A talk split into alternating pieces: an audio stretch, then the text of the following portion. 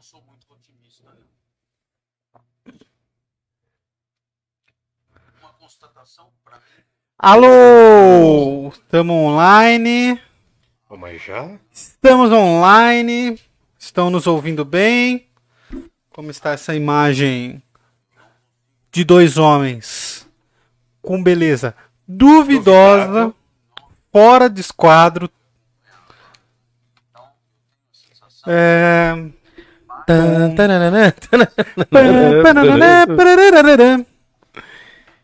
Começa agora Plantão. Parla Podcast. É... Se você quer informação e desinformação, vem aqui. Cola que tá tendo. Será que eu consigo tá pôr a. Twitch online hoje? Je ne sais pas, monsieur, je ne sais pas. Salve Garela, salve Garela. Quem tá aí? Quem tá aí? Deixa eu colocar aqui. Ô, já põe aqui também O quê? o a live. Ah, tá, peraí. One moment, one moment. I believe, I believe I can fly. I believe. Bot tá funcionando. Twitch. Depois você tem que cortar essas coisas do começo que a gente faz. Eu corto quando Essa- lembro. É, então, mas você nunca lembra que eu já vi já. Não, pode você não olhar. lembra nunca. Olha os últimos lá. Hum, Boca aberta. vamos aí, vamos aí. foi chamado de boca aberta? Muito. Vai, boca aberta. Não, tem uma que eu acho muito forte. Tem uma que eu acho muito forte.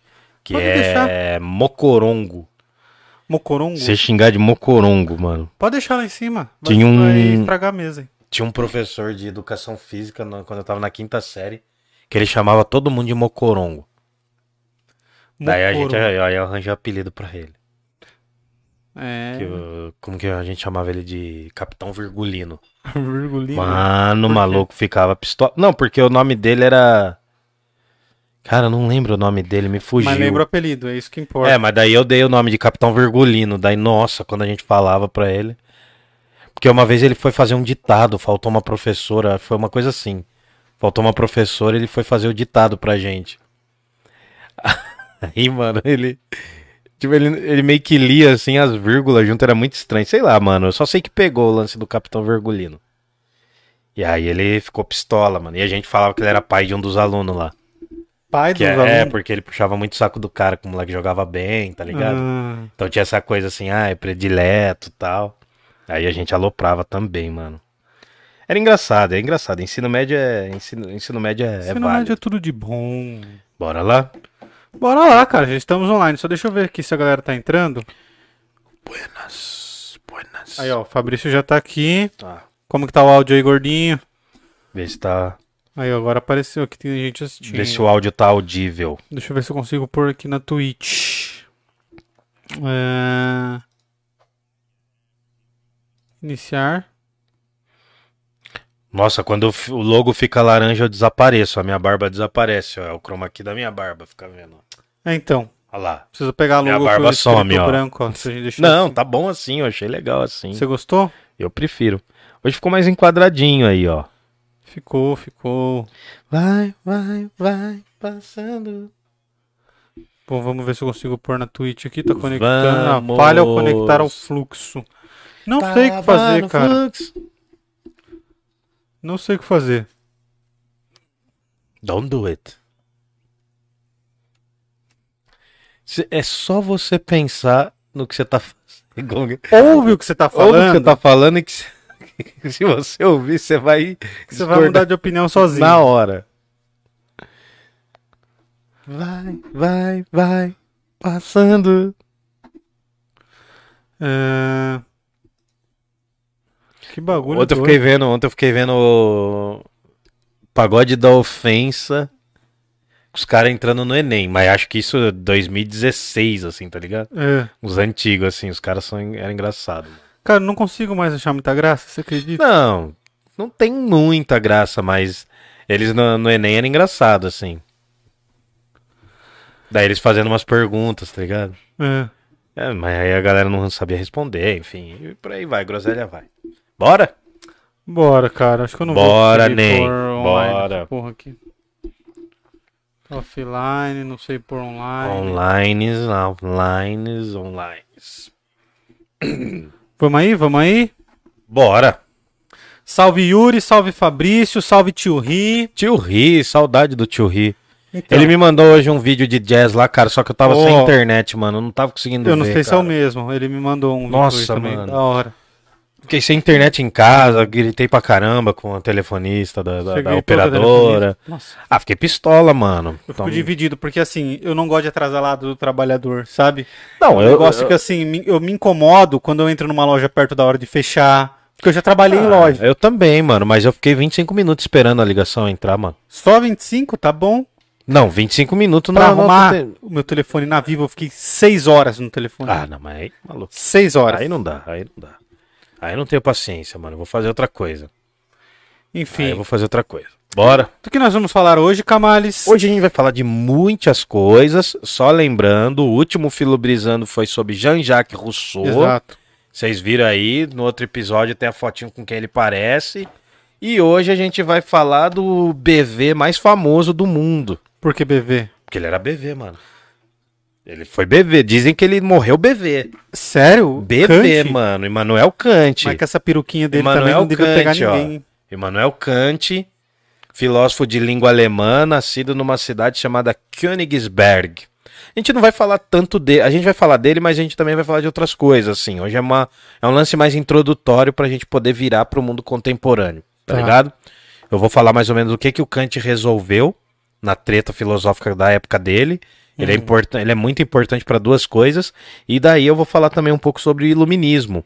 Porque assim, a gente brinca, né? Que ele é um dos últimos filósofos do iluminismo e é considerado ao mesmo tempo um dos mais importantes.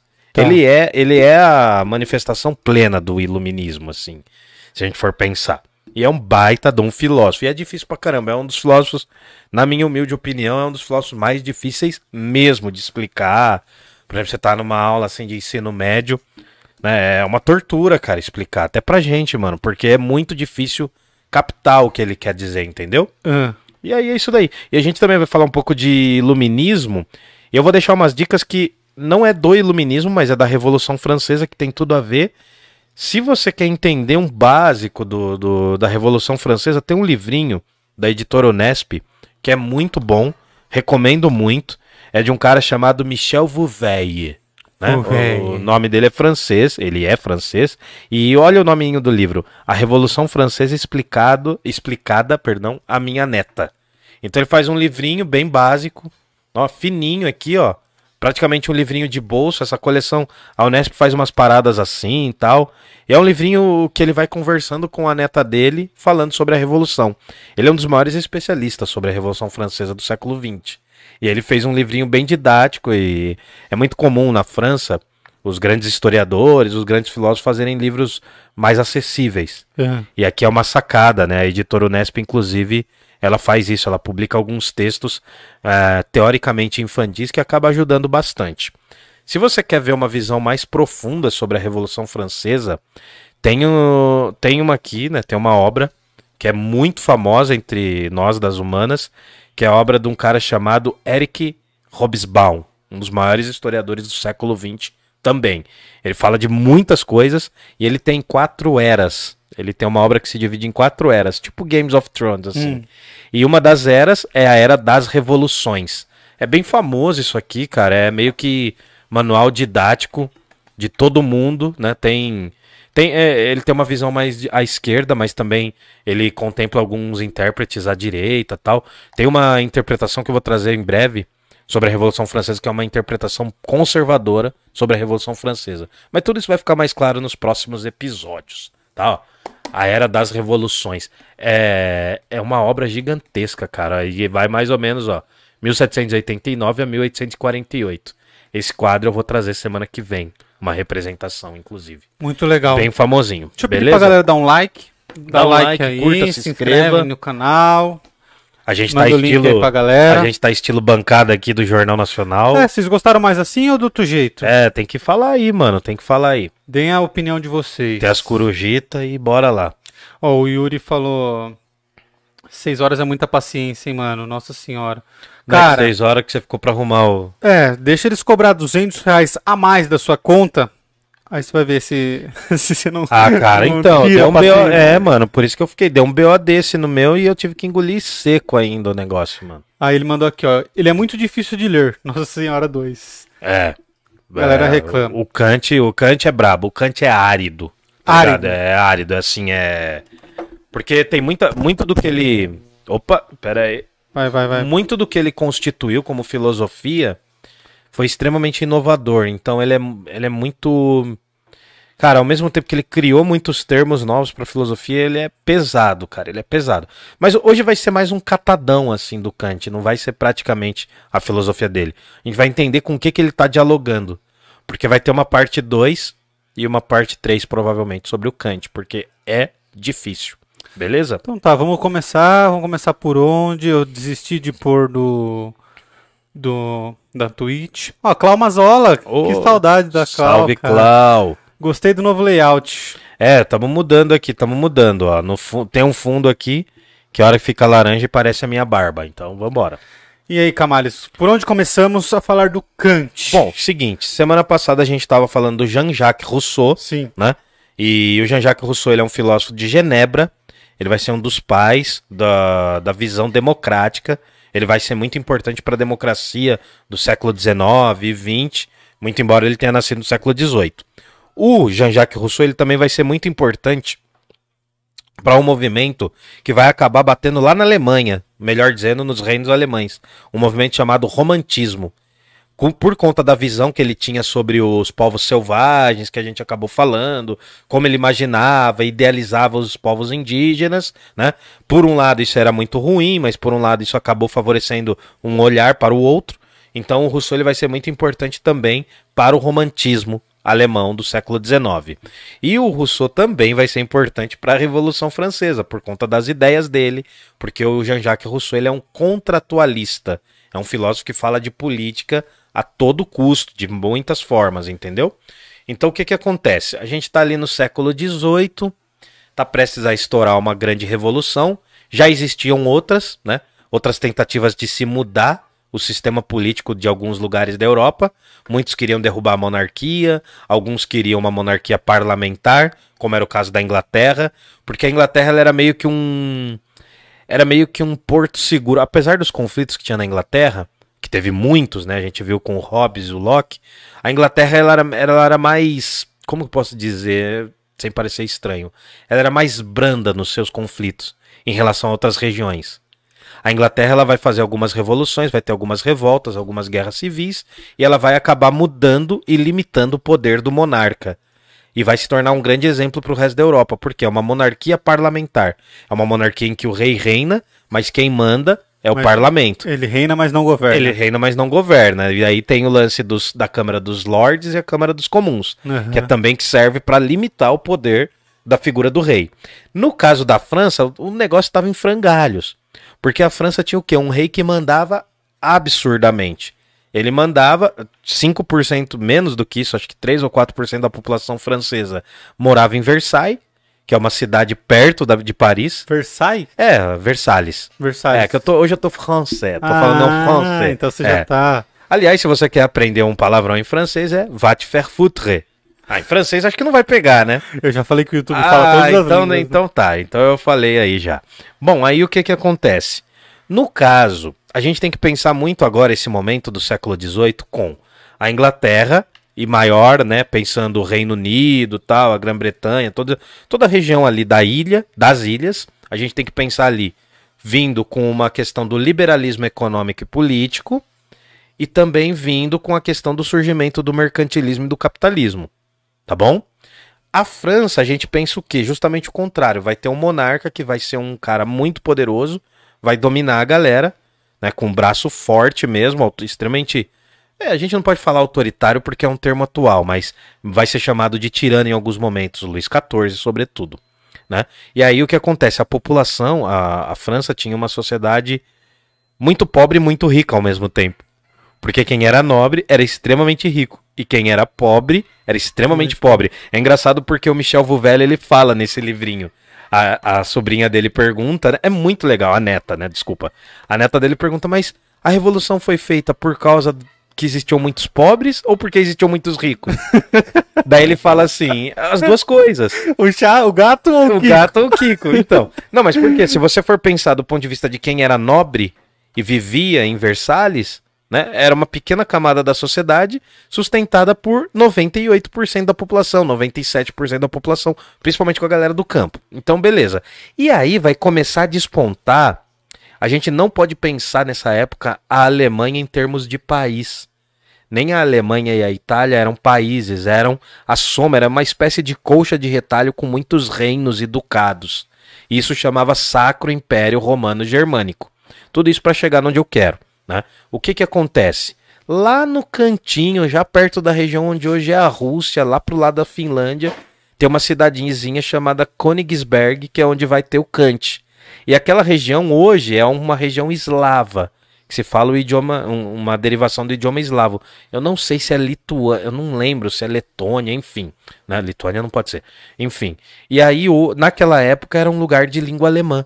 Por conta desse sacro império romano germânico. Entendeu? Que era um grande império, tinha um imperador e todos os reis estavam sob o poder dele. E tinha uma briga, de, uma briga gigantesca em relação ao Papa. Tá bom? Isso só pra mostrar o que estava acontecendo na geografia. Por que, que eu tô falando tudo isso, cara? Ontem eu tava vendo aqueles vídeos, não sei se você já viu, mano, da galera dos Estados Unidos que tem que apontar os lugares no mapa. Você já viu isso? Não. Ô, louco, mano. Os, é os norte-americanos são famosos por não, não manjar de geografia. Sério, eu não sabia não, eles disso. não manjam nada, cara, assim, a ponto de não saber onde fica a África. A ponto de não saber que a África é um continente ao invés de um país. Né? No, no Brasil também deve ter gente assim, mas enfim. Aí tem uma galera que chega, vai pra rua e coloca um mapa mundi e fala assim: aponta os Estados Unidos. Os caras não sabem apontar, Ah, mano. mentira, Eu não é tô te possível, falando, não é mano. possível. Não, eu também assusto, tá ligado? Porque quando era moleque. Pô, mas os caras têm uma educação boa, não tem um tem, ótima. Vê esses vídeos de geografia. Norte-americano falando de geografia. Os caras não sabem qual é a capital do Brasil, mano. Os caras não sabem nada além dos Estados Unidos quando eles sabem dos Estados Eu Unidos. tô assistindo High School Musical e acha que é. É, entendeu? Não, e aí o que acontece? Não, e aí. Tem ainda High School Musical? Nem sei o que, que é isso. Não, eu lembro que é aquele negócio de musical. É. Não, mas o que eu tô querendo dizer é o seguinte. Eu tô tentando situar a galera no continente europeu. A gente pode trazer semana que vem um mapa aqui pra situar mais ou menos, mas a gente tem três grandes potências ali. Hum. A gente tem a região, sobretudo liderada pela Inglaterra, que é a região da, da Grã-Bretanha. A gente vai ter o reino francês e a gente vai ter esses reinos alemães e italianos, que tem um monte de dialetos e é um monte de regiões. Da botinha da Itália até o norte da Europa, isso se chamava é, Sacro Império Romano Germânico. E aí vai ter a Rússia, mas isso é mais pra frente, que também vai ser muito importante. O Kant, ele vem dessa região de língua alemã. Vai ter uma educação formal, uma educação catedrática. E por que que o Kant tá aqui hoje? Porque ele é um dos maiores representantes do iluminismo. Daí você me pergunta, mas o que que é O iluminismo? que, que é iluminismo? A, a própria palavra já tá dizendo, vem a- tem a ver com iluminar. Não é Illuminati. Não é Illuminati? É, só pra, é, ah, você devia vai cair, vai- um bagulho assim. Vai na- cair a internet thumb. se falar Illuminati aí também? Não, mas eu devia ter colocado na É, thumbnail. não, depois você muda. Não, não são os Illuminates. Muito embora a maçonaria tenha sido extremamente importante para a Revolução Francesa e para o Iluminismo. É, isso hoje é muito mais falado, né? Tipo, há 70, 80 anos se estudava menos isso. Mas de uns 30, 40 anos para cá começou a se estudar muito mais. A gente sabe que nos Estados Unidos o lance do- da- dos, do- dos Illuminates, agora eu tô viciado. o lance da maçonaria foi muito importante. Porque a cidade de Washington foi construída sobre um modelo maçom. Só pra você ter uma ideia. Mas aí eh, são outras histórias. Para resumir, ah, a galera estava questionando o poder e a autoridade do rei. Em vários lugares, isso no século XVIII, questionava-se o poder e a autoridade do rei. Um dos lugares que mais questionou isso foram as 13 colônias, né, por conta que eles eram dominados pela Inglaterra. As 13 colônias era uma tripinha, né, na região ali do próxima ao Mar Atlântico, ao Oceano Atlântico, né, que vai formar os Estados Unidos depois. Essa colônia era uma das que mais reclamava sobre a auto- autoridade, a imposição do rei, o fato dele taxar, dele sobretaxar tal. Várias colônias ao redor do mundo questionavam o poder dos reis, porque os reis mandavam em outras colônias de lá da Europa. Só no caso do Brasil que o rei veio para cá, né, no século XIX. E aí, para resumir, o que acontece? O primeiro lugar a se tornar independente de um rei, assim que a gente pode dizer no sentido rigoroso, são essas 13 colônias. Em 1776, tem a independência das 13 colônias, inspirada nos valores iluministas lá do John Locke, um pouquinho do Thomas Hobbes e bastante de outros filósofos também, né, do Franklin, enfim. O que que Eles acontece? chamam de mundo novo, né? É, eles estão inaugurando uma nova visão porque eles estão rompendo com o poder monárquico de um, de um cara lá na Inglaterra.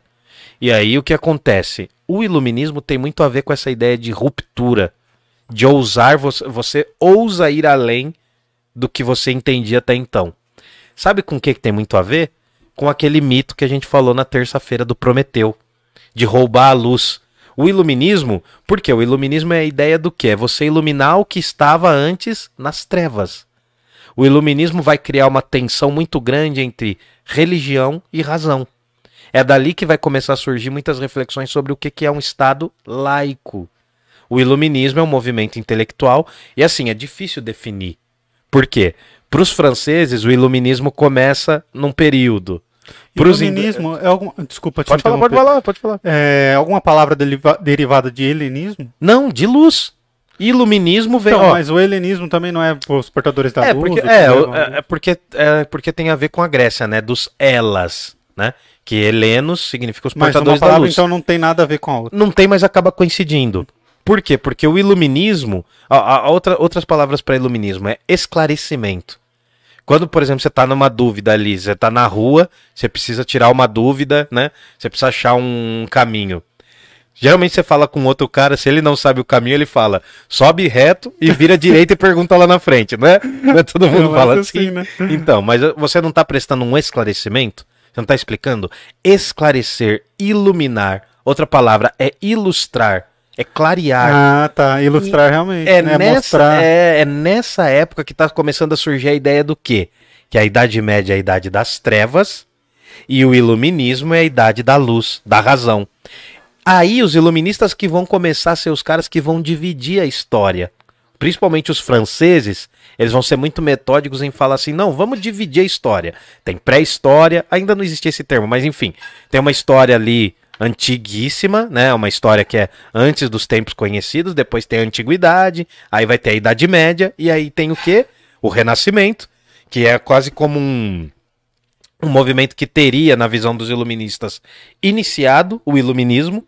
Em alguns iluministas aparece isso. Olha, o renascimento do século XIV ao XVI ajudou a gente aqui no século XVIII. No século XVII rolou a revolução, a revolução científica. Então todos nós, os iluministas, não eu falando, tá? Todos nós iluministas viemos dali do Renascimento e chegamos até aqui, do século XIV ao XVIII. E o que que o ser humano está se tornando? A figura, né? O símbolo, ele está se tornando um ser que conhece mais. E ao questiona, a conhecer mais, ele questiona mais. Ele lê mais, ele é ilustrado, ele é intelectualizado. Aí que surgem aqueles termos, homme de lettres. Os caras vão começar a escrever cartas, cartas que são públicas. É, é todo um momento que vem também com a conta da imprensa. Surge a imprensa, começam a surgir jornais na Europa. E aí o que acontece? A religião católica vai ser vista como atrasada. O iluminismo vai ser visto como uma Uhum. coisa evoluída, Moderna, né, moderna. Surge aí também, é sobretudo no iluminismo que surge essa ideia do que é moderno e do que é tradicional. Já vinha de antes, com o Renascimento, mas são os iluministas que falam: não, não, ó, a gente tá dividindo mesmo. Agora o barato vai ficar doido. Por quê? Lembra daquele projeto do iluminismo de criar vários livros, Sim, enciclopédias? Enciclopédia, Então eles falam assim, ó, agora a gente vai res- ressignificar o conhecimento, vai colocar aqui numa centena de livros, na verdade não eram centenas, eram, se eu não me engano, 35, a gente vai colocar uma sequência de livros e agora a gente domina o saber. E ao dominar o saber, vai ter uma palavrinha que vai começar a virar moda, que começou lá na poesia e vai acabar desembocando na filosofia, que é a palavra engenho. Engenheiro. Hum, Sabe o que é um engenheiro hoje, né? O engenheiro é o cara que estuda 5, 6 anos tal, e vai ganhar bem depois. Né? É, eu tô engenheiro, falando. é. engenheiro normalmente é a galera que passa vergonha dando carteirada de engenheiro. É, não, Ou engenheiro é bastante- advogado. É, tem- não. Não, eu já te falei, né? Eu não chamo doutor de doutor, mano. Se ele não tem doutorado, eu não chamo. É. Eu chego lá, senhor médico, os caras ficam putos, cara. Eu já cheguei, eu já cheguei, fui fazer É. perícia, eu falei, olá, médico, boa tarde. Eu falo assim, mano, os caras já olham. Porque se ele for, se ele tiver doutorado, eu chamo. do- Aí é doutor. Hum. Mas enfim, pra resumir, o que que tá acontecendo? Iluminismo é um movimento muito complexo, mas que basicamente ele vai valorizar o conhecimento racional. Ah, professor, isso o Renascimento também fazia. Fazia. Só que o que o iluminismo começa a trazer de novo? Ateísmo, deísmo, agnosticismo. Começa a trazer uma nova visão. Vão começar a surgir filósofos que contestam o poder e o limite da igreja, o poder da fé. O iluminismo também, né? Uma, eu tô falando, mas é um movimento muito mais complexo. O iluminismo acredita na ideia de ciência e de progresso. Se você pegar o meu celular e o seu, você vai ver que tem um progresso do meu pro seu. Hum. Há uma ideia de progresso, mas não é só isso. Eles acreditavam, os iluministas acreditavam, eles estão no continente europeu, eles acreditavam que o progresso da ciência ia tornar a sociedade melhor. Então, tanto a palavra progresso quanto a palavra ciência são importantes. A palavra engenheiro vem de engenho, que aqui no Brasil acaba sendo engenho de cana. Aham. Mas engenho era usado pelos poetas. Dos poetas do Renascimento usavam e falavam assim: o que, que é o engenho? É inteligência.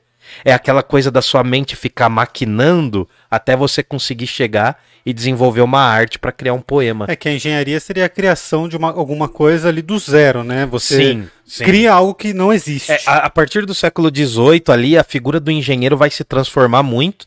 E ali no século XIX, principalmente nas universidades alemãs, a figura do engenheiro vai ser uma das mais importantes, assim, do químico. A- ainda está nascendo, mas a ideia de engenho, de você matematicamente entender o mundo, ela já vinha no começo do Renascimento. Galileu Galilei falava o seguinte, lá no Renascimento. Galileu lá no, no período do Renascimento, ele falou assim, ó, o livro do mundo está aí, aberto pra gente ler. Só que ele está escrito em formas matemáticas. Os grandes cientistas, o Lavoisier, que já está ali no final, no começo do século XVIII, o próprio Isaac Newton, eles são matemáticos. O método científico vai começar a se impor. A filosofia vai começar a se impor, mas tem um detalhe: ainda não é filosofia para o povo. É filosofia para os intelectuais pra- pra- ou para pra alta burguesia, ou são os, alto burgue... os altos burgueses que filosofam, ou são os nobres que filosofam. Alguns reis vão falar assim: nossa, que da hora a filosofia, eu vou bancar esse cara. Só que eu vou continuar sendo tirano. Uhum. Aí a figura dos déspotas esclarecidos. Por isso que Você são esses os reis aqui, ó. Os reis. Ó, nesse tá bonito. período, os reis nesse período são déspotas esclarecidos. Vai ter um, inclusive, que vai perder a cabeça. Tudo bem? Só um perdeu a cabeça? Não, vários vão ser perseguidos, vários vão ser destruídos, destronados, mas o mais famoso que vai perder a cabeça é o Luís XVI, na França. Ali já na altura da Revolução, se eu não me engano, se eu não estiver falando uma grande bobagem, em 1792. Ele vai ser preso, né, depois de fugir durante quase três anos. Ele vai tentar voltar para Paris e daí vai ser preso. Tá. Só aproveitar que você concluiu o raciocínio aí. É muito raciocínio. Alguém ler- perguntou alguma eu ler. Tiveram comentários aqui. Mas antes, deixa eu só falar também pra galera pedir pizzaria Giuseppe. 10% Pizzaria Giuseppe. de desconto se pedir ah, durante a nossa live aqui. Quem tá em Jundiaí região. Os telefones estão aqui na descrição do vídeo. Sim. É, segue eles lá no Instagram. Dá um toque lá. Fala que viu aqui no Parla, que isso ajuda muito a gente. Uou. É, esse é pinturas, precisou de pinturas residenciais, comerciais, inclusive agora eles estão pintando um comércio, né, Então. agora à noite. Esse é Pinturas. E, bom, entre em contato através do Instagram, que também tá aqui na Você descrição. precisa dar um talento na sua casa. É, É que a pintura é a maquiagem da residência. é, então. Cara, é, a, pin- a pintura, ela... É o toque que final, porcaria cara. o que eu falei, mas isso. tudo bem, mas tudo bem. Eu quis dar um ar. Você um ar fazer um, chique, um mas ficou, ficou uma droga, Não, mas você perdão. tem razão. Eu não pedi pra nascer. É, também deixem o like aí, não custa nada. E façam um pix se vocês se enxergam valor no nosso trabalho. Se vocês querem que a gente continue fazendo. Ajude a gente com qualquer valor que o seu coração mandar através do pix. ou através do Apoia-se. Qual é o Pix? Beleza? O pix@parlapodcast.com.br. Como? pix@parlapodcast.com.br. E se a galera quiser ajudar a gente pontualmente com valores a partir de 5 Eu reais. apoia- 5 conto. apoia.se barra parlapodcast. Como? apoia.se barra parlapodcast. Tudo tá aqui na descrição do vídeo. beleza? Lembrando que a melhor forma de apoio é qual? É a dar maior. like, Curtir, com- comentar. curtir, comentar, participar aqui com a gente. Zoar, falar mal dos apresentadores. opinião. É, isso é o mais importante, cara. O que a gente mais gosta aqui é da interação com o público. É nóis. E é isso. Deixa o like aí, não custa nada. Manda o link pra galera aí que, que você sabe que vai se interessar. E pede pra se inscrever aqui no canal, beleza? Tô esquecendo de alguma coisa? Não. Então vamos continuar? Bora. Ah, deixa eu ler, né, o os Ah, comentários. comenta aí, lê aí, lê aí. É, a Itália não existia. Era um monte de reinos que brigavam entre si. O Exatamente. Yuri da Paz falou. Exatamente. A Itália só vai existir formalmente como república no século XX. Né? Se você for pensar, até antes da Segunda Guerra Mundial, até o correr da Segunda Guerra Mundial, a Itália é um reinado, ainda é um, tem um lance que acho que é um principado. Tem o a doação de Latrão, né, que o- vai ter um vínculo entre a Igreja Católica e o Mussolini, né, no, no século XX, mas a, a Itália só se torna uma- um país republicano, com características republicanas no final da Segunda Guerra Mundial. Se eu não Nossa. estiver falando uma besteira, é verdade. Bem Mas assim, a, a unificação da Itália já vem dos. ah, perdão, eu falei besteira assim, ó. A Itália se torna um país, no sentido mais rigoroso do termo, no século XX. Hum. Mas a unificação desses reinos já começa a vir ali no final do século XIX, em 16 19 1868, 69. Tudo bem? Assim como a Alemanha, que é de 1871. A Clau mandou aqui, ó. É bem assim mesmo nos Estados Unidos. Aí viu só? Sobre o mapa lá. Ô, que você depois você vê, cara. Ô, é absurdo. Ô, falou. a galera. ver, mano, cara, eu achei que. a galera tinham aponta. Não, os caras nem sabem geografia. Mano, os caras elegeram Trump, velho. Os caras nem sabem geografia. O cara queria construir um muro. Cara, depois você vê, os caras falam América do Sul, os caras apontam pra Rússia, mano. Tô te Nossa. falando. A Autos é famoso isso daí, mano. Nossa, A eu gente reclama do nosso sistema educacional que tem muitas falhas, mas, mano, nesse, eu, Ah, mas eu- no Brasil a galera não sabe também que a África é um continente. Ah, não, tem muita gente que não sabe, mas, mano, os caras são potência, Joe. Os caras é, É, império, velho. Os caras é império, não vem, não tem comparação, mano. Entendeu? É. Aí ela mandou aqui, ó. A Clau. Sim, a maçonaria tinha participação em todos os acontecimentos. Eu até estava fazendo uma relação que você estava falando sobre engenharia e tal. O símbolo da maçonaria é o esquadro.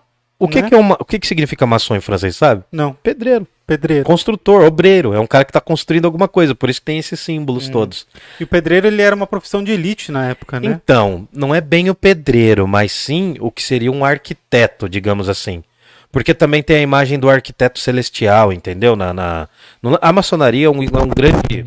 A maçonaria é um grande estudo de símbolos e simbologias, entendeu? Uhum. Assim, falando de maneira muito simplificada, se a gente for trazer aqui alguém da maçonaria. A daqui gente um- tá querendo é, trazer alguém da maçonaria. Ele vai trazer, então ele vai explicar melhor. Agora não dá tempo de eu falar todos esses detalhes, até porque eu conheço muito pouco.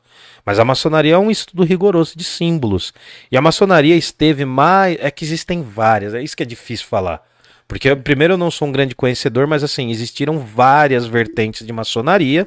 E, cara, como tudo existe para uma visão mais benéfica, existe para uma visão mais maléfica. A galera gosta de ouvir a parte maléfica tal, mas existem várias maçonarias e ela é importante desde o final da Idade Média. Com os templários, os hospitalários, vai surgir a figura do Demolay, enfim. Então, é ali, ali pelo século XIV, já começa a se falar um pouco de maçonaria, entende? E, e se você for pegar a interpretação, barato é muito mais antigo. Tem gente que considera que já é desde os, desde os egípcios, enfim. Caraca. Por conta das simbologias, é. É porque é uma galera que se junta pra fazer determinadas coisas e trocar determinadas simbologias, entendeu? Não tô querendo simplificar, mas é que não dá pra falar tudo Não, aqui, né, mano? Bom, o Yuri mandou aqui, ó. O iluminismo também fez- faz referência ao período da Idade Média. Ele colocou em aspas Sim, aqui. criticando. Isso. Tanto que os iluministas vão considerar esse período a Idade das Trevas. Exato, como eu falei. A divisão, a periodização da história começa a fazer muito sucesso no final do Renascimento. Quando os caras começam a falar assim: não, ó, peraí, peraí. Tá tendo um monte de pintor, um monte de escolas diferentes de pintura. Cada um pinta de um jeito, né? O Leonardo da Vinci pinta de um jeito, o Rafael do outro. Então a gente tem que ver aqui, ó. Escola veneziana, escola de Florença, escola de Milão. Então vai começar a surgir ali no final do Renascimento. Tem o. Meu Deus, me fugiu o nome do cara. É super importante ele, mas enfim. Depois eu lembro. O Vassari. Vassari, Giorgio Vassari. É um dos primeiros historiadores da arte que vai dividir os períodos do Renascimento por conta dessas escolas. Quem vem primeiro na pintura, quem vem depois, qual é o estilo. Então começa a surgir uma ideia de que a história precisa ser periodicizada, catalogada, entendeu? Sim. Você falou em história da arte, vamos fazer um, um parla, não filobrizando, um parla de terça-feira, interpretando os quadros mais famosos do mundo, assim? Ah, dá pra que que fazer, cara, dá pra fazer. A gente pode começar, já que a gente tá, já passou o Renascimento, a gente pode começar inclusive com a escola de Atenas. Pô, Aquele quadro com todos os filosofão lá. Você conseguir colar aí a imagem. é, eu preparo tudo assistir. antes, ponho. Beleza, eu tenho, eu tenho os arquivos lá, eu te mando. Tá. Eu tenho os arquivos dividindo, mostrando quase todas as figuras ali. Pô, galera, fala aí se vocês gostariam de ver isso ou não, a gente explicando algumas obras aqui. A É gente não, nóis. o Camales, né? É, não, é nós, os dois. Bom, Tem mais alguma pergunta aí? Tem assim, aí ele mandou aqui, o Yuri complementou o que ele mesmo falou. É a mudança em que a ciência se opõe, aliás, que a ciência se põe acima do poder religioso da igreja. Embora a igreja ainda tenha um certo poder, principalmente nas colônias. Mas ela estava sendo mais questionada e criticada. Então, o que que acontece? O iluminismo, ele vai ser uma mescla muito louca de poder monárquico, porque os reis achavam que eram enviados de Deus para terem poder, e vai ter ainda uma importância muito grande do clero. né? Tanto que na França, o primeiro estado é o rei, o rei, a figura do rei. O segundo estado é todo o clero, e o terceiro estado é o que sobra. É o povão, é A mais de dois terços e meio aí do- da população. Enfim, então o que acontece? A religião é muito importante, mas ali, no caso da França especificamente, eu fui ver, mano, e eu me esqueci de novo, cara. Eu sou, tô ficando ruim com data. Mas a. Depois alguém aí, se alguém puder ver aí, me fala direitinho. É que o quadro é de 1572, acho.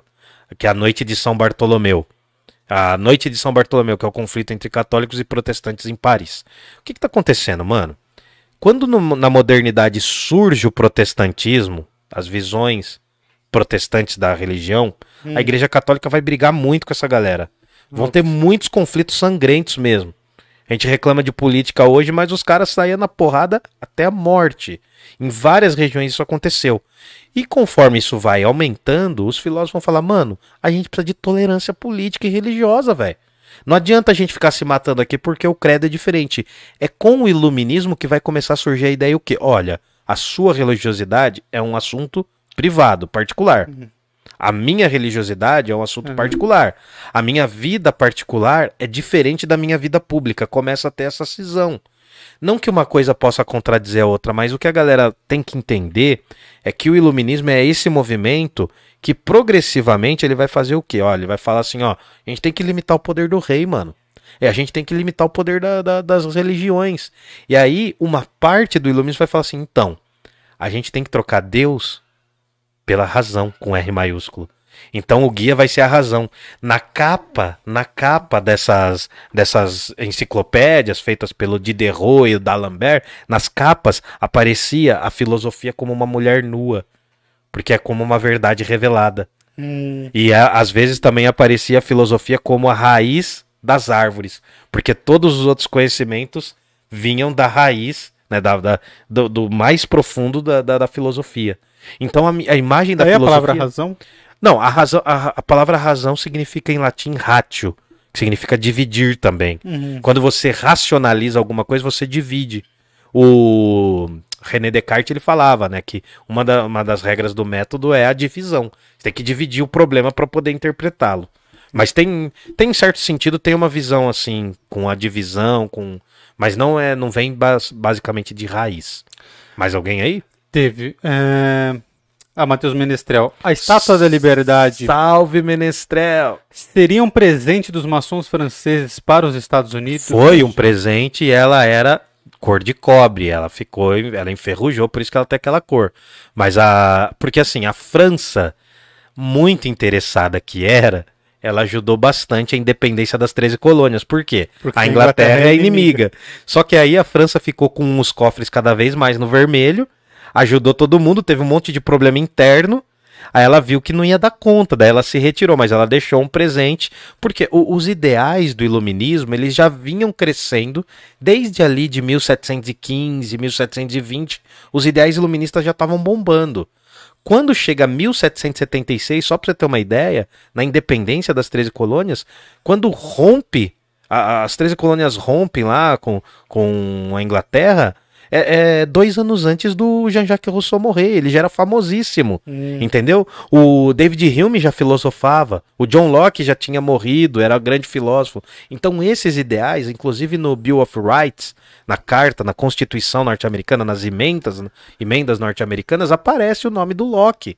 Tem uma referência direta ao Locke, entendeu? Por Entendi. isso. Então, assim, ah, os franceses. Aí, ó, vamos pensar.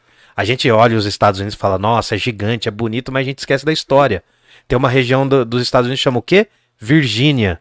Outra chama Louisiana. Outra chama New Orleans, Nova Orleans. É francesa. Toda aquela região, é que eu não tenho mapa aqui, mas o meio dos Estados Unidos era totalmente francês. O sul ali, um monte de cidade de- Era a maior parte do México. do México, né? Ah, Las Vegas Texas, não é uma não, palavra americana. Texas, Las Vegas, Los Angeles. Não, os Estados Unidos, ele era uma tripinha, porque eram as 13 colônias.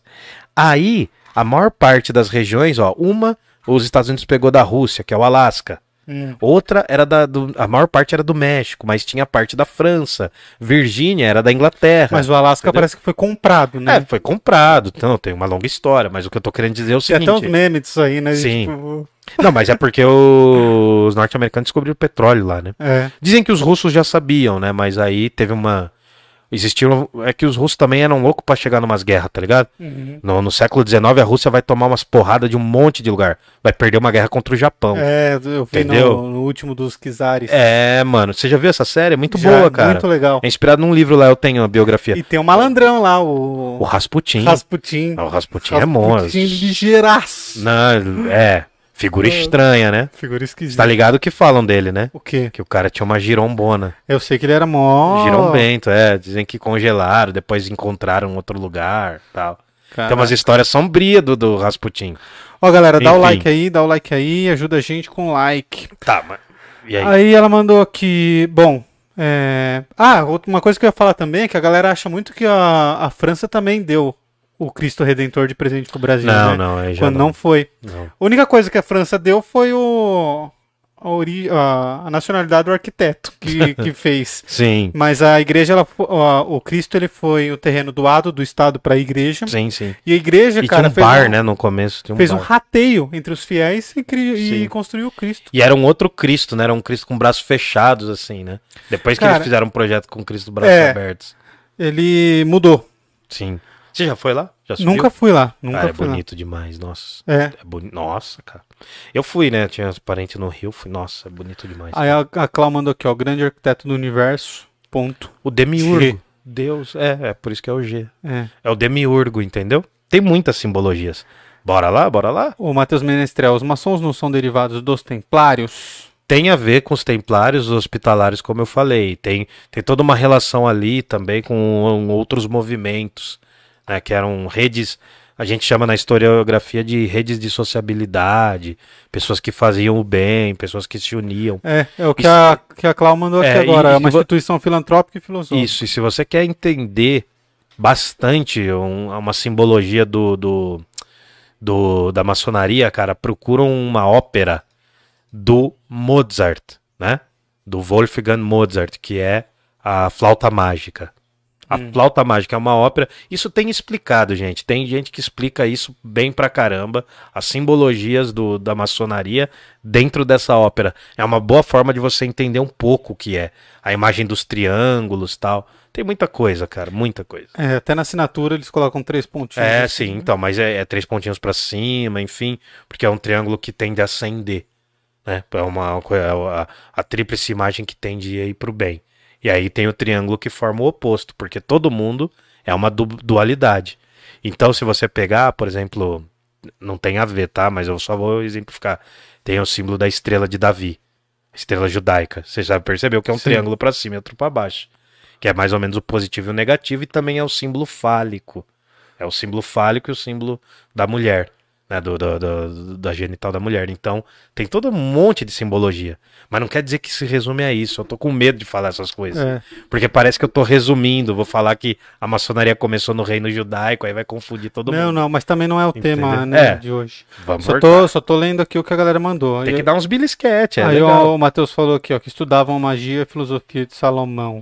E também do Hermes Trismegisto, Hermes, entre outros, entre outros. Ó, a galera que tá chegando aí, deixa o like, por favor, ajuda a gente. Deixa o like, curte, comenta, bagunça aí, beleza? É, nóis, É... é Ó, nóis. vó- a Isaura tá pedindo A pra mama. pôr a coroa. Ah, tá, vou pôr, peraí. É...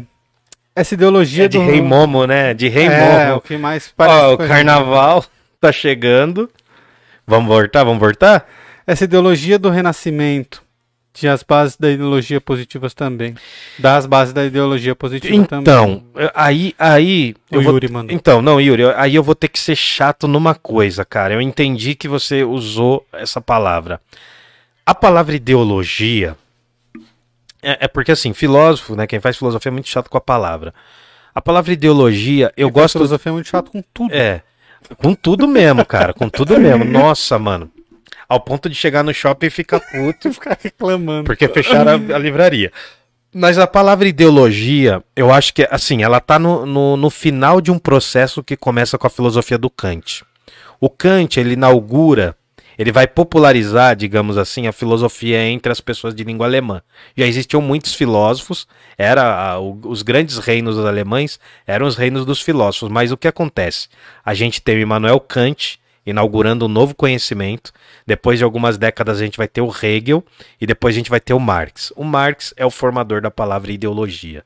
Eu gosto de deixar a palavra ideologia para o século XIX. Né?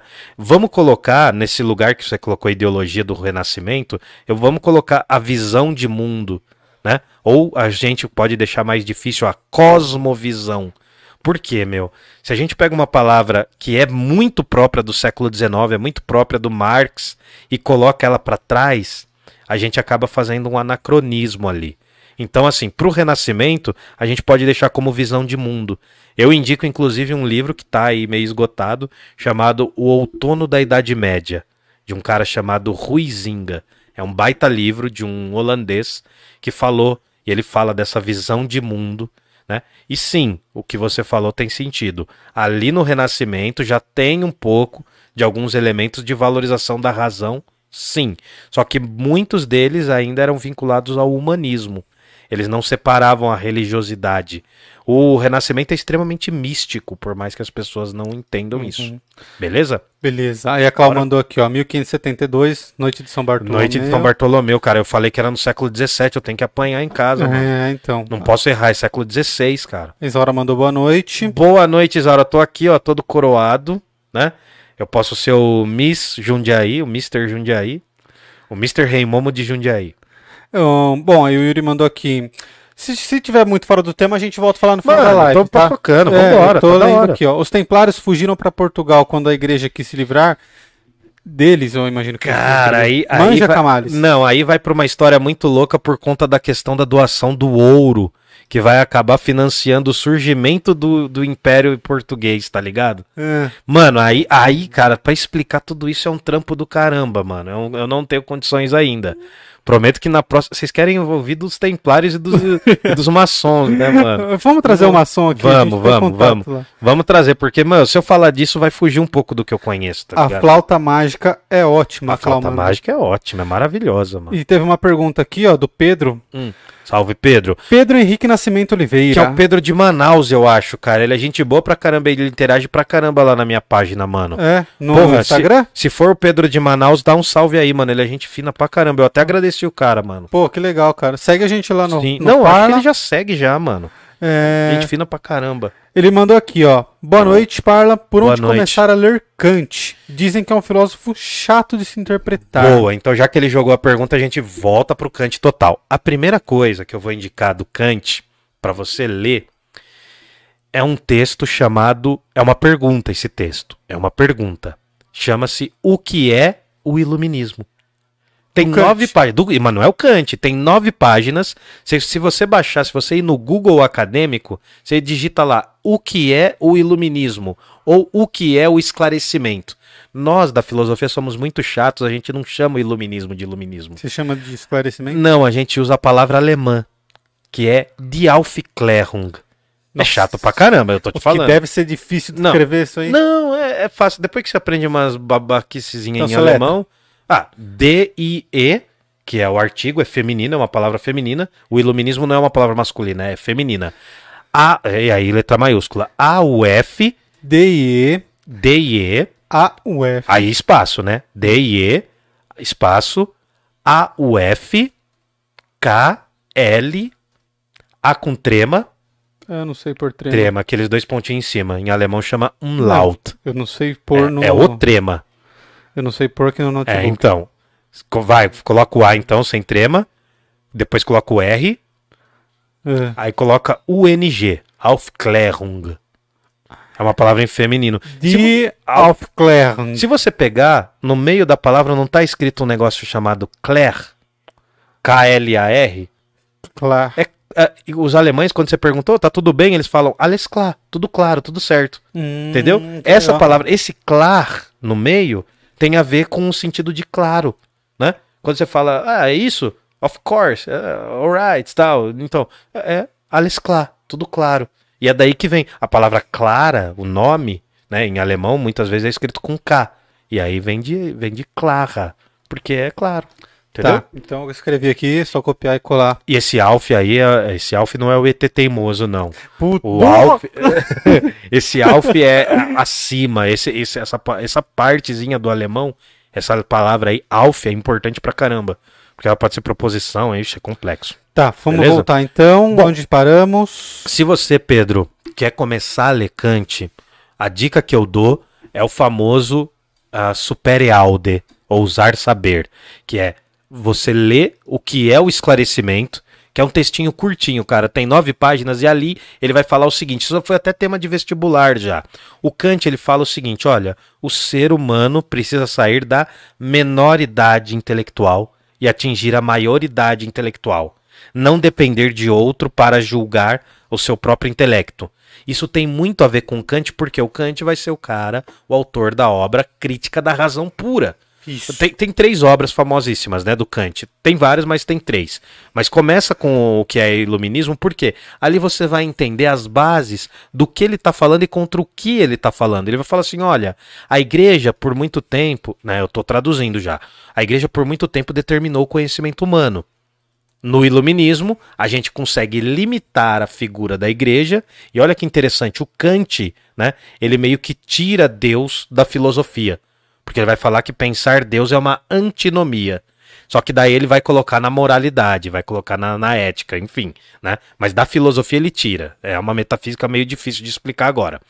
Aí o que acontece? O Kant vai falar assim: olha, se um rei domina você e ele pensa por você, você que está na menoridade intelectual.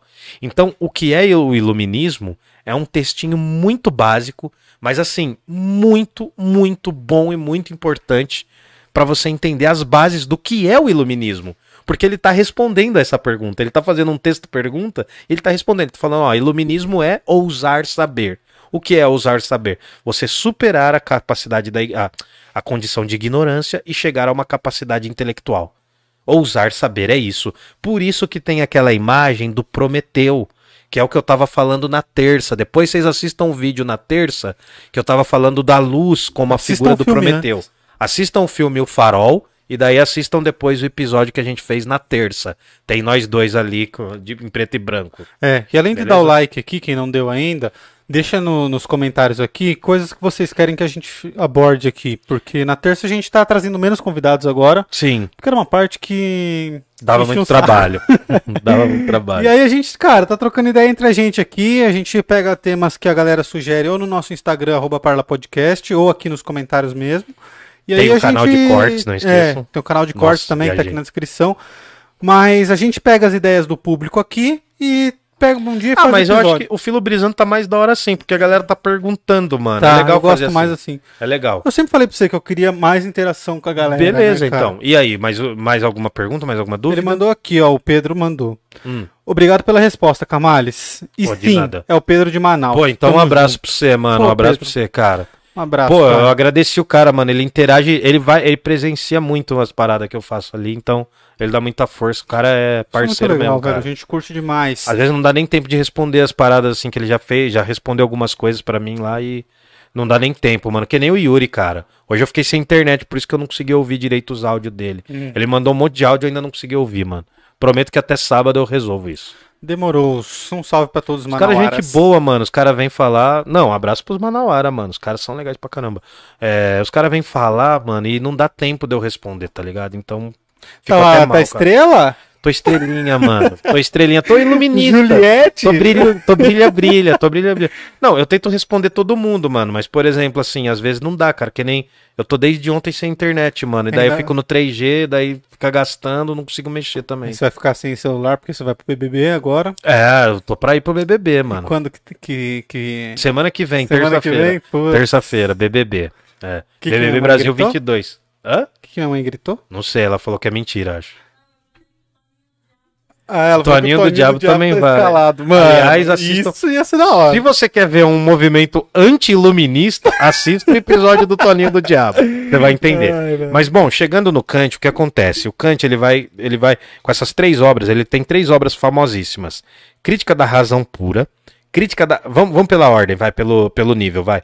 Crítica da razão prática, que é qua- quase como uma regra de como conviver com as pessoas, né? Vai falar bastante de ética, moral e política de alguma forma.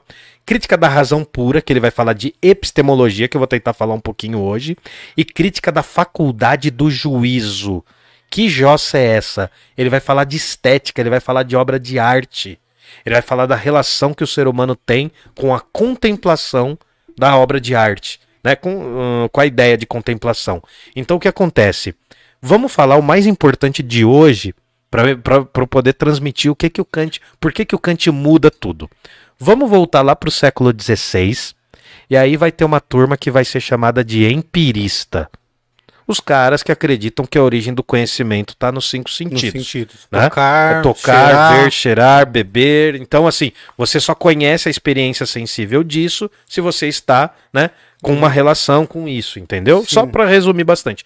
Os famosos empiristas são, pela ordem cronológica mais ou menos, Pela ordem excelência. Francis Bacon, que é um dos maiores, é um dos pais da ciência moderna também. A gente vai ter o Thomas Hobbes, o John Locke, Locke. né? O John Locke.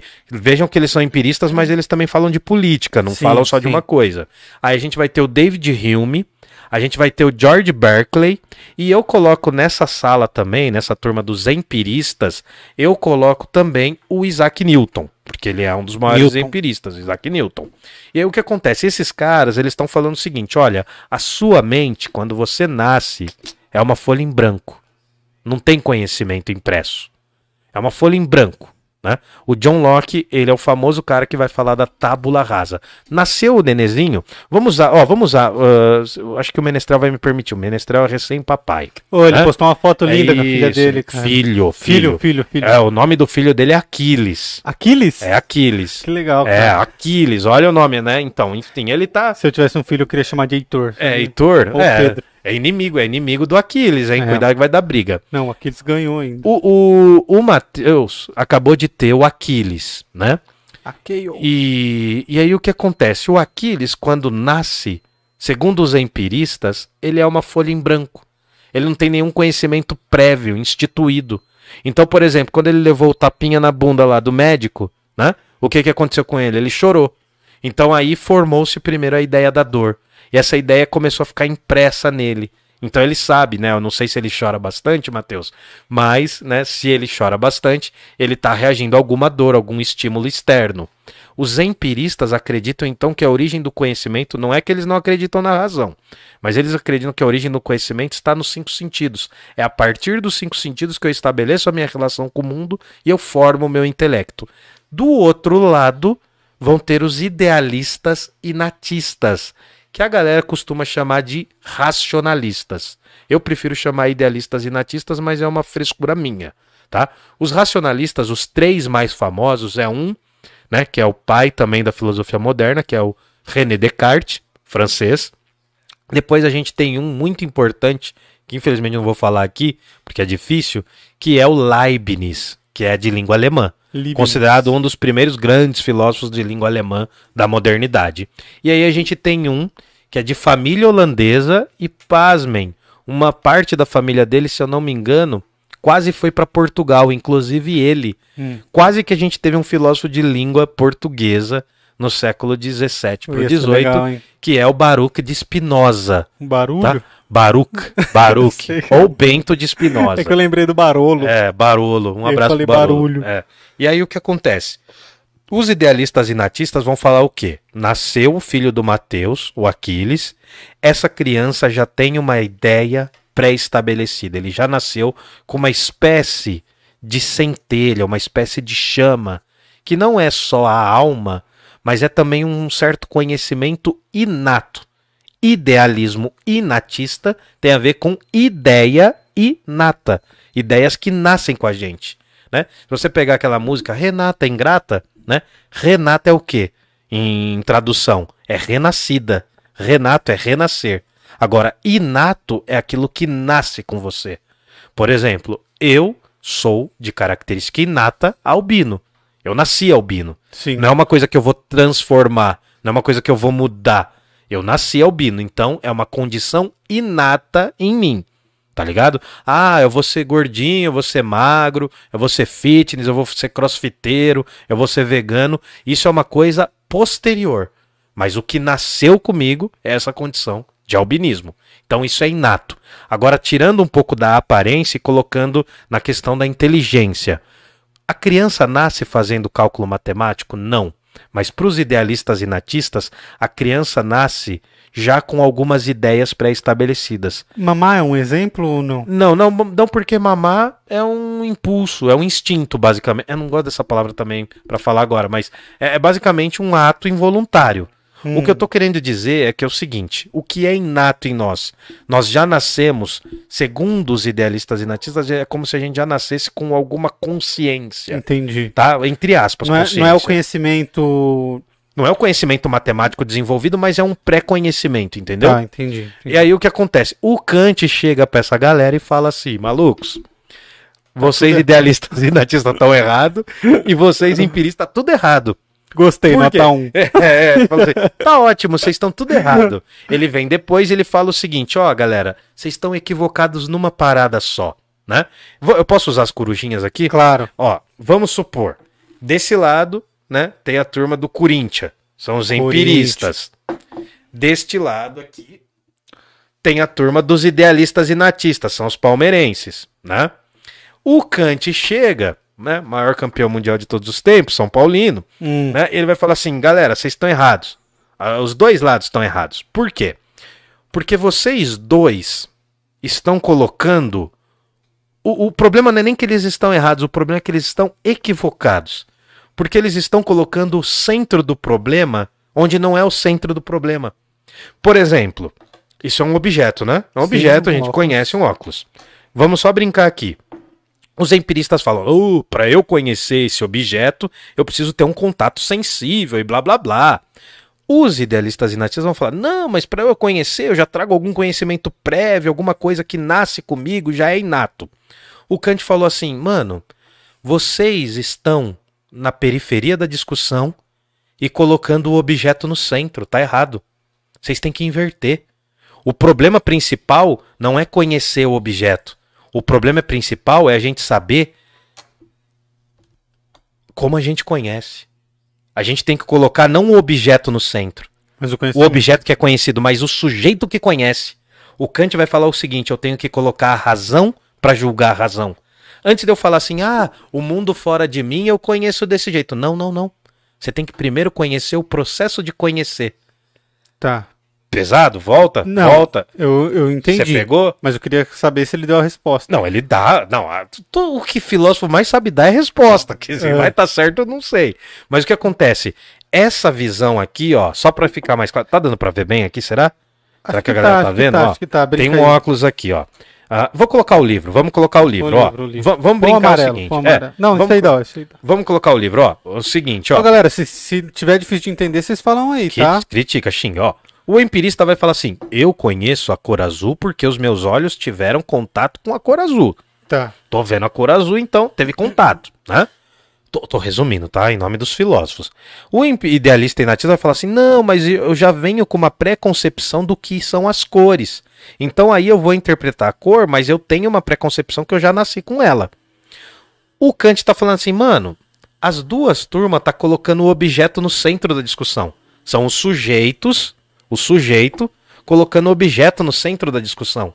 O Kant fala assim, mano, o objeto não é importante, irmão. O objeto. Não, o livro é importante, mas o objeto não é importante.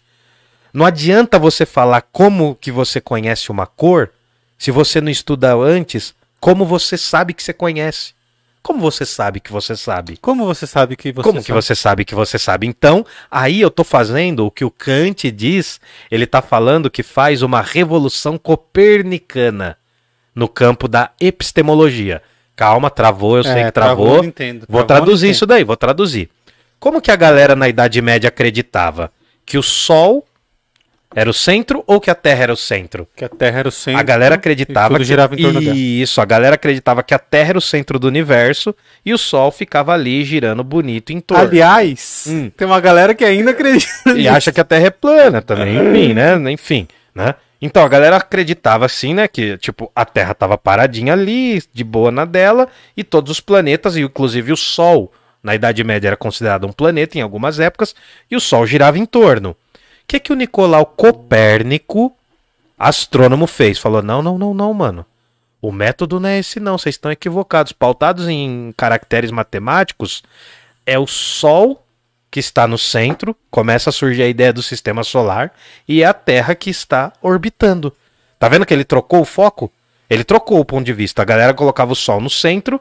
eh, não, a galera colocava a Terra no centro e, co- depois colocou o Sol. Eu com certeza esse vídeo um dia vai ser usado por terraplanistas para falar assim: tá vendo? O cara errou, o cara errou. Mas enfim, pode editar. A galera acreditava que a Terra era o centro e o Sol girava em torno. Com o passar dos séculos, a teoria, né, a teoria astronômica foi mudando e passou-se a acreditar, né, considerar que o Sol está no centro, é por isso que a gente chama de sistema solar, e os planetas giram em torno. O Kant está fazendo uma coisa muito parecida, que é o quê? Ele está tirando o objeto do centro da discussão. Epistemologia é o estudo de como eu conheço as coisas. O objeto, né? Por que, que na filosofia é tão importante saber se o mundo fora de mim é real? Porque eu vou poder discutir outras coisas. Eu vou poder discutir se há vida após a morte. Um monte de outras coisas vem em saber se o mundo fora de mim é real ou não. Hum. Se tudo é uma produção da minha cabeça, a gente tá na Matrix. Lembra que o René Descartes brisava nisso? Você Sim. falava da meditação. Então, o objeto para o Kant não é o mais importante. O que é determinante no processo do conhecimento é o indivíduo que conhece. Antes de eu perguntar se eu conheço um objeto, eu preciso estudar quais são os mecanismos do meu cérebro para eu falar se eu conheço ou não. Então o que quer dizer assim, ó? Antes de eu falar assim, ó, isso aqui existe. Eu peraí, peraí. Como eu consigo chegar a esse pensamento? É quase que uma brisa da neurociência, tá ligado? É quase como se o Kant, bem entre aspas, tivesse adiantado a ideia da neurociência. O que, que a neurociência vai fazer? Ela não vai estudar, né? Se você tá feliz ou triste, ela vai estudar as- ah, os processos cerebrais, né? Que os processos que o seu seus elétrons fazem, as suas sinapses, né? O processo a sinapse faz para você entender alguma coisa. É mais ou menos o seguinte, eu sei que é complicado, viu? Agora imagine explicar isso para uma sala de 40 alunos num calor de sexta-feira em março. Hum. A galera pira, mano. Ninguém tá preparado.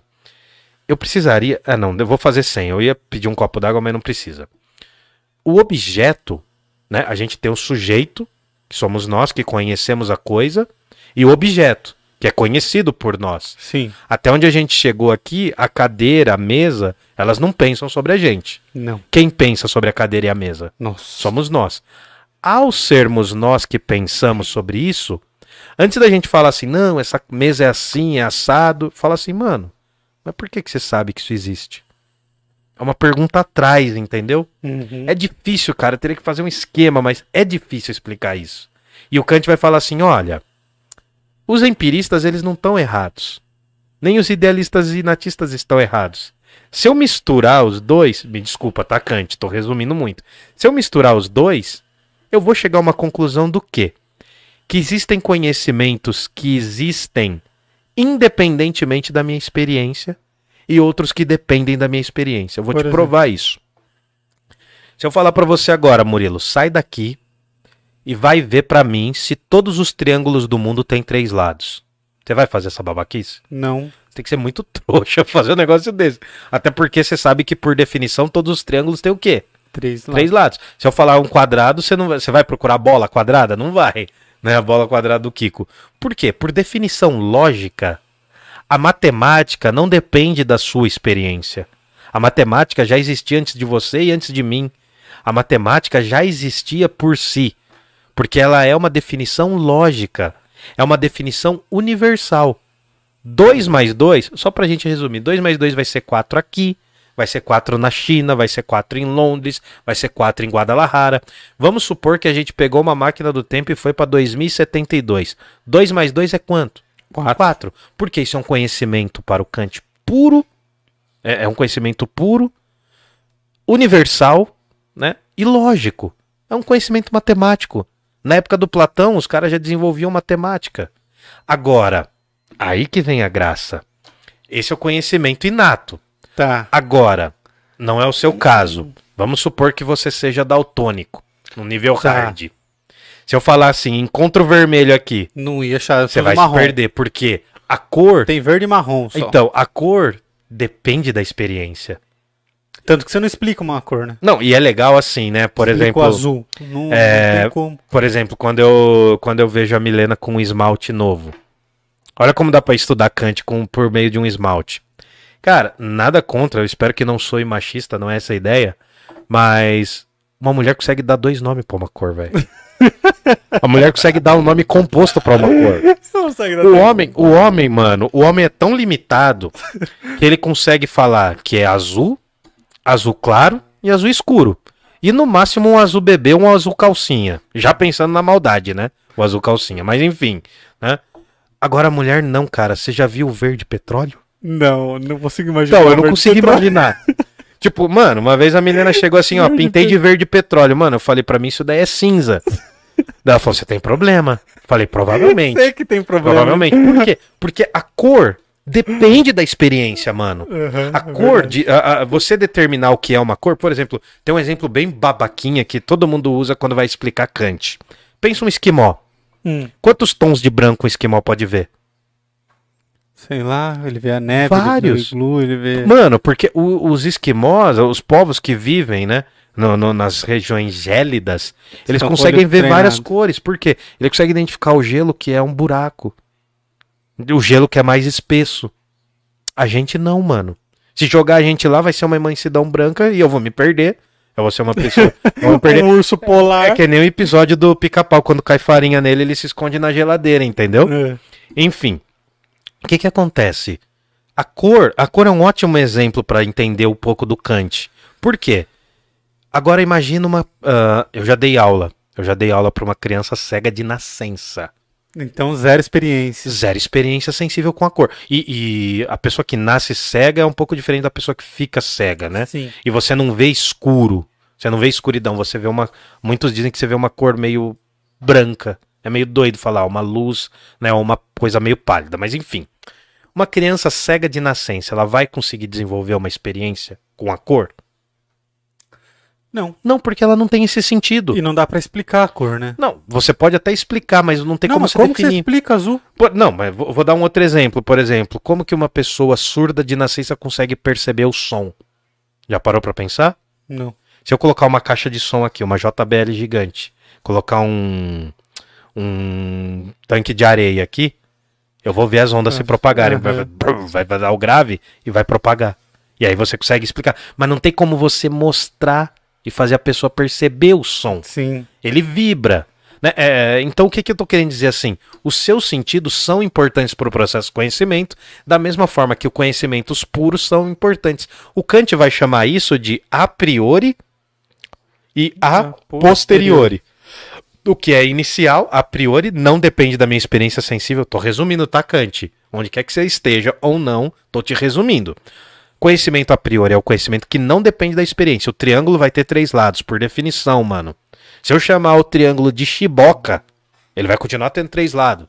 Agora, a cor, uma experiência sensível.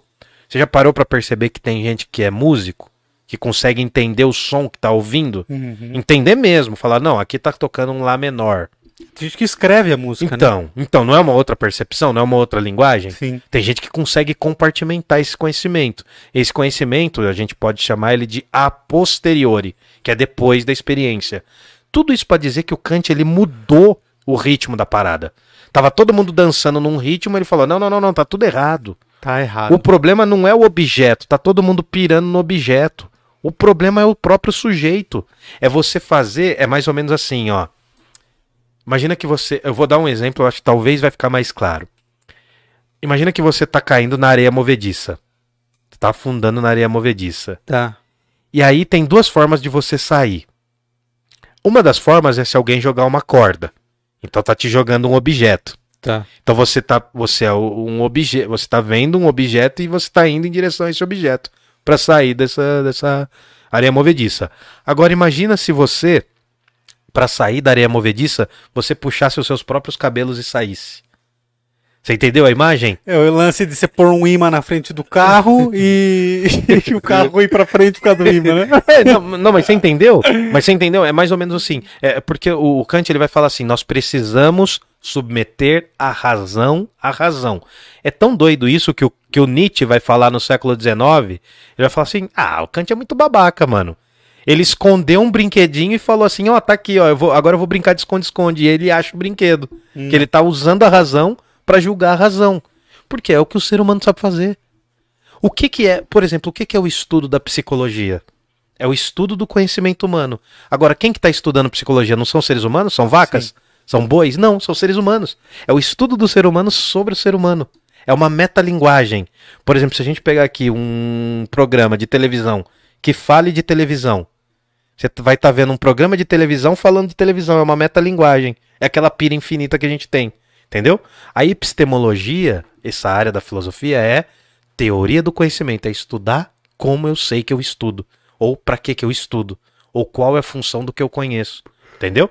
É brisado, é brisado. Eu falei que era pesado. Pesado. Pesado. Kant é pesado. Eu vou, eu vou parando por aqui, porque senão vai ficar muita brisa. Porque depois tem outros dois conceitos. Tá. Alguém perguntou alguma Então coisa essa aí? vai ser a parte 1. Essa vai ser a parte 1. Provavelmente vai ter três partes, mano. Não sequenciais, isso que é pior. Isso que é pior. É, porque semana que vem a gente vai falar de Revolução Francesa e eu vou explicar. Pode ser a parte 2 semana que vem. Daí eu explico mais o Kant. Eu termino de explicar essa parte. Tá bom, você Vou que pensar manda. uns exemplinhos. O- Ah, fala. Não, pode falar. Não, que eu ia fazer uma brisa, mas vai, fala, fala, Fala você então. No limite, pro Kant, a gente não conhece as coisas, mano. Como assim? E não é esse papo, sabe, coach, assim, ah, você não conhece as coisas. Não, não é isso. No limite, a gente não conhece a coisa em si. A gente conhece a manifestação. Por quê? Como essa coisa se apresenta a você? Ela tem um determinado peso, não tem? Sim, Tem um determinado peso. cheiro, uma determinada coisa. O que você conhece não é a coisa em si. É como seus sentidos percebem essa coisa. Mas isso é muito real, né? Se chegar um ET, vamos supor que chegou um ET, o Kant não fala isso, mas vamos supor que chegou um extraterrestre. E ao invés dele ter. Você sabe quantos sentidos o ser humano tem? Tem cinco. Sete. Sete? É, dizem que ele tem sete. Não, é uma brincadeira. Tem os cinco sentidos: olfato, paladar, Tato. audição, visão e tato. Aí todo mundo fala que a intuição é o sexto sentido, que as mulheres têm mais, e o sétimo sentido é o equilíbrio.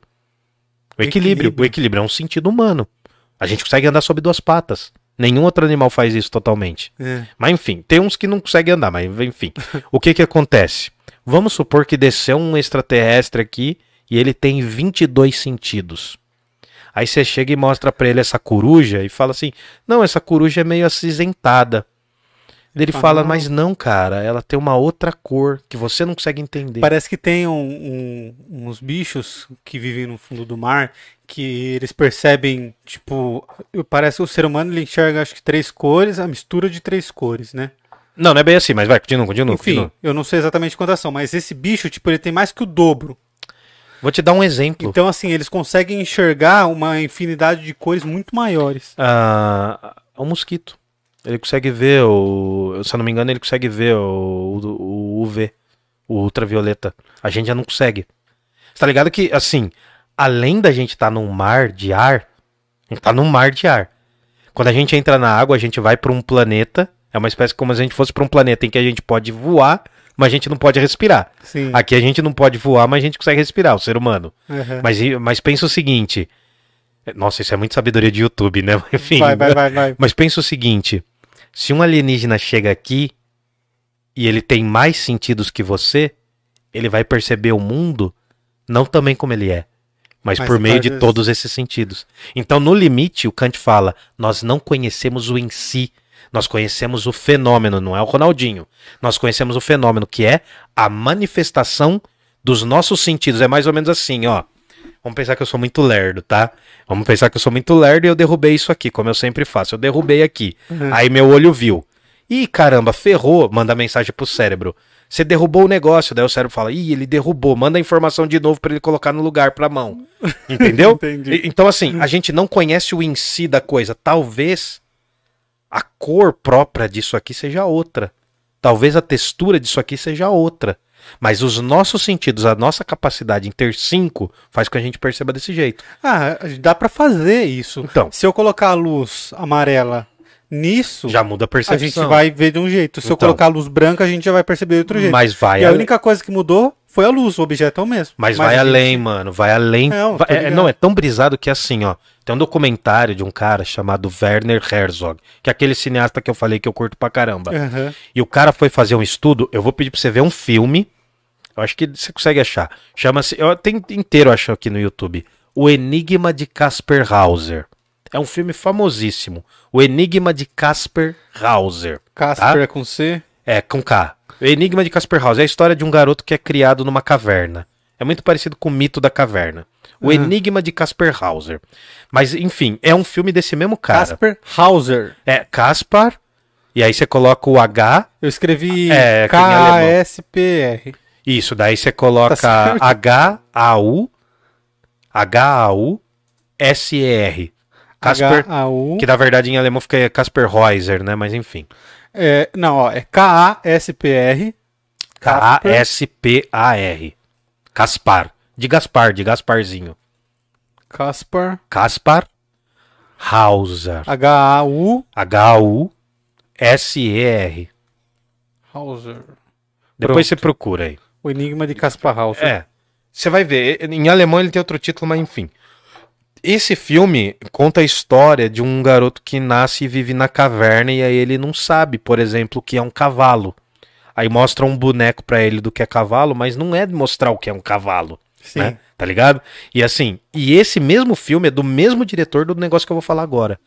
Quando ele foi fazer esse filme, antes ele fez um documentário sobre crianças que ou nasciam ou ficavam surdas e cegas. Como uma criança surda e cega se comunica? Qual é a língua dela? Falando. É o tato. Não, não, ela era, era é, surda. Não, não, não. É surda de nascença. Aí já geralmente Tá, a pessoa tá. é muda, né? É, Se a é. pessoa é surda de nascença, ela geralmente é muda. Então o que acontece? Ah, existe um outro alfabeto, a gente conhece muito, né? A linguagem de sinais. E a gente conhece muito a linguagem de braille, do braille, né? Aquela linguagem dos pontinhos. Mas tem um outro alfabeto que eles usam para se comunicar com as mãos. Eles Ah. falam pelas mãos e cada mão. Cara, isso é absurdo, mano. É lindo. O documentário eu não vou lembrar o nome. É, acho que é o mundo da sombra e da escuridão. É um negócio assim. O mundo das trevas e, da, e do silêncio. Uma parada muito louca. E só pra você entender. Uma criança com menos um sentido, ela vai perceber isso diferente. Ela aguça os outros Por também. exemplo, geralmente, geralmente, eu conheci um cara que era cego de nascença e ele era saxofonista, mano, era músico. Porque ele tinha audição muito aguçada. Isso geralmente acontece. Quando você tem menos um sentido, os outros sentidos meio que correm para compensar. Entendeu? Por exemplo, eu tenho uma baixa visão, mas a minha audição é boa. Muito boa. Na sala de aula eu consigo ouvir um aluno me xingando, velho. É. Às vezes eles xingavam baixo, assim, eu falava, eu ouvi, mano. entendeu? Eu falava, vai fazer deveres, cara. Filha da puta. Aí eu falo, ô, ô, o que, que você falou aí, entendeu?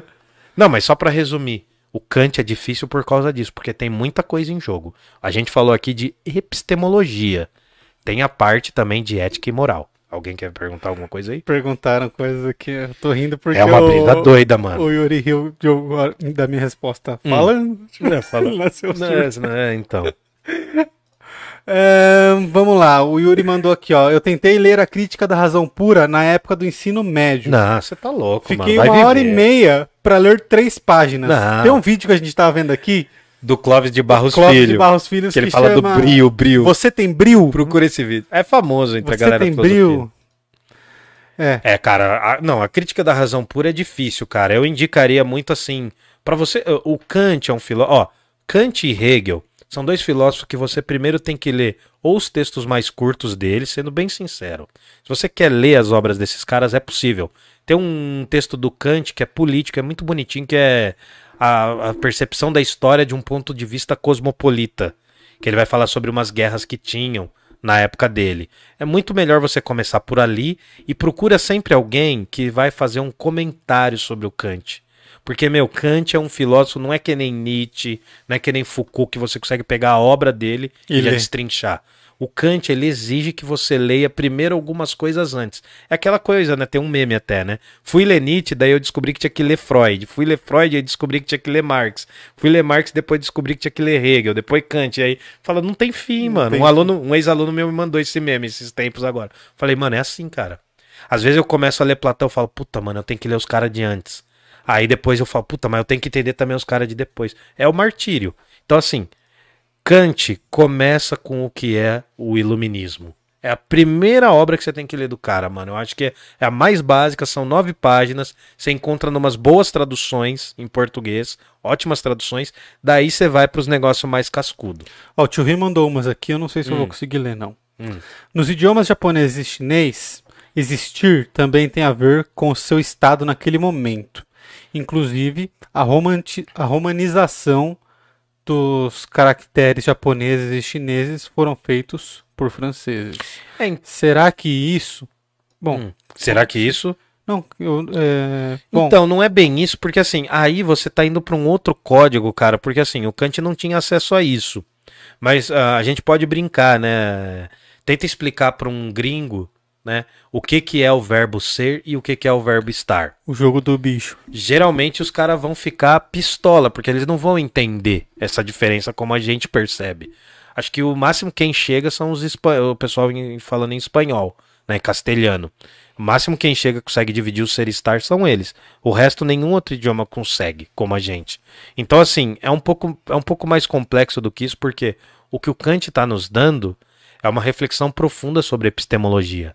Aqui eu só fiz brincadeira, que é muito simples para tornar didático, entendeu? Ele escreveu, será que isso, taoísmo, daoísmo, hinduísmo influenciaram os iluministas? Então, eu, eu, eu não posso dizer com muita certeza porque eu não conheço, mas assim, o, o lance do hinduísmo tem aquele problema que é a impermanência, né? Depois que você vai pro todo, você vai ser parte do uno, enfim.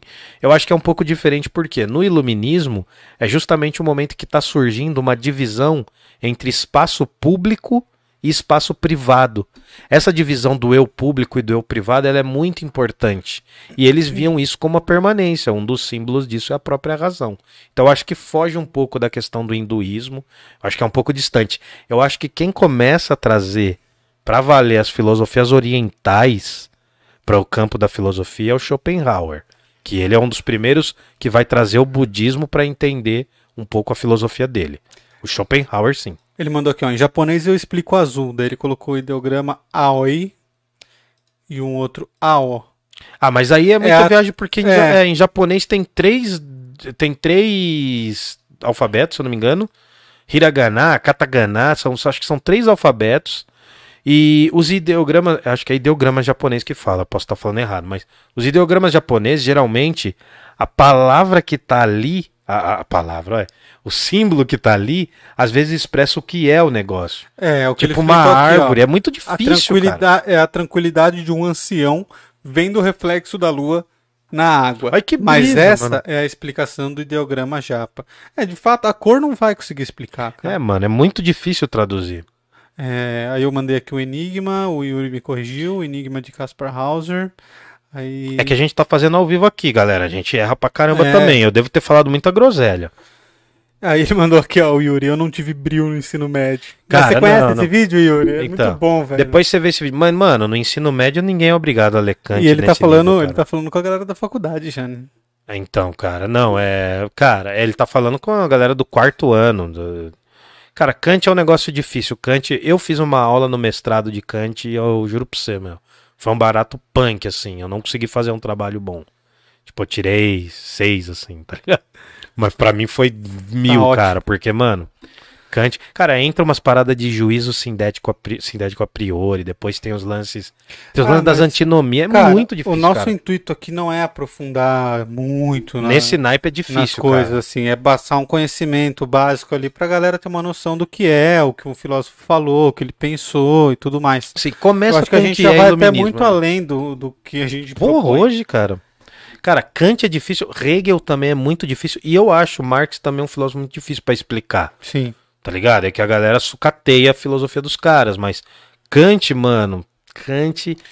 Tem especialista em Marx aí que viu dois vídeos na internet. É. Não, dois vídeos. Viu, viu mensagem no YouTube, no, no, no WhatsApp. É. Mas, cara, é difícil, mas assim, começa com o que é esclarecimento. Vale a pena começar por esse texto. E aí procura uns comentaristas, porque tem uma galera legal. Depois eu posso passar umas dicas se você quiser ler o Kant. Vamos nessa, Camales. A galera já Bora. tá dando vazar, estamos com uma hora e meia de live. E eu acho que deu já mesmo. Já deu, né? Bom, Bom. quero agradecer a todo mundo, agradecer a pizzaria Giuseppe. Yes. Então peçam lá sua pizza na pizzaria Giuseppe, se você for de Jundiaí, de região, da região aqui. Fala que viu no Parla, tem 10% de desconto. Ajuda a gente lá. Se você compra pizza falando que viu aqui, ajuda muito a gente. Quem é de Jundiaí região? Isso. É... Esse é Pinturas, precisou de pinturas comerciais, residenciais, dá um salve lá neles também. O orçamento é gratuito, se falar que viu aqui no Parla, o Instagram, Fala. tá tudo aqui na descrição. Da, da pizzaria também tá na descrição. É, Vamos nessa, Camales, Jundiaí não tem heróis. Faça, ajude a gente através do Pix, dê o like, compartilhe com os amigos. Vai no canal de cortes, porque Vai tá lá no saindo canal de corte cortes. gostoso. É Cortes do Parla. Tá na descrição. Cortes do Parla. Vai lá, curte e espalha pras pessoas que você quer tretar, porque tem uns cortes saindo agora de religião. Tem, Tem tem, uns verdade. cortes, né? A gente tem um, a gente tem um teólogo progressista. Então, se você quer brigar com a família, vai no canal de cortes que você vai entender o que a gente tá falando. Fui, galera. Beleza? Valeu, valeu, Yuri. Valeu todo mundo que colou. Valeu, tio Ri, Um valeu, abraço. Pedro, valeu, Menestrel, valeu, Claudir. Beijo, abraço. Vida longa ao Parla. É nóis. Jundiaí não tem heróis. Nunca.